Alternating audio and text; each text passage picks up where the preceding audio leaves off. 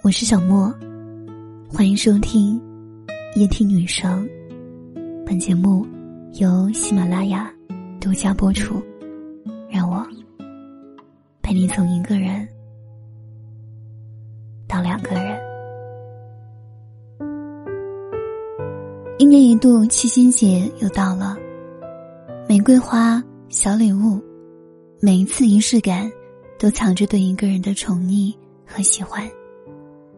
想让一个人能深深的感受到被爱着，就需要把情话、拥抱、亲吻不断的对他重复。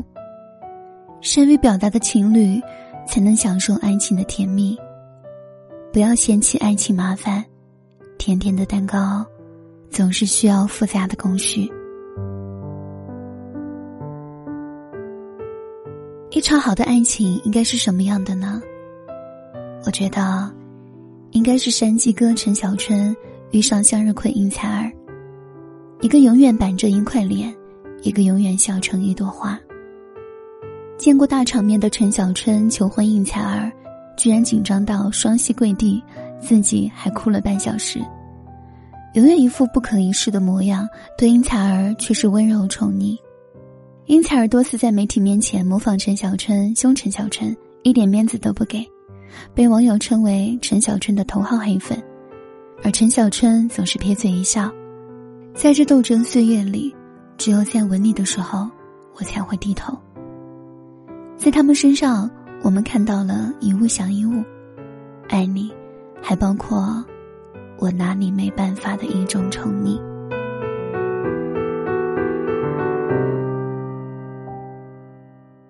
最好的爱情还是戚薇和李承铉。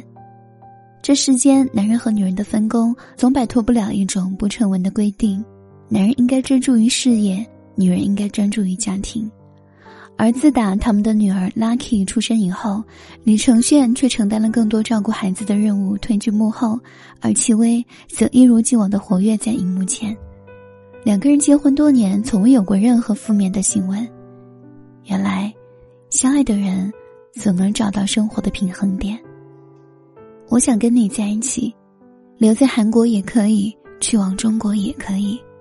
你想专注家庭也可以，你想去往职场也都行。幸福的爱情没有不能解决的问题。李承铉一直被誉为宠妻狂魔，一百条微博当中有七十七条都是自己的妻子。幸福的人不需要秀恩爱，因为幸福是藏不住的。他是不自觉流露的。幸福的爱情还有汪涵和杨乐乐。结婚以后，主持人杨乐乐几乎没有再出现在公众的视野中。当汪涵事业步步攀升，当媒体问及乐乐是否会以他为荣时，汪涵说：“不不不，我并没有觉得我有什么了不起。乐乐只是选择了家庭。如果他回到职场中。”他也可以。你如今煲的一手好汤，但我也能知道你上得厅堂的魅力。你享受家庭的方寸之间，但我也知道你在职场也是万丈夺目。好的爱情，永远留存着一份对彼此的欣赏和尊重。这些明星的爱情，其实就是我们万千平凡幸福的缩影。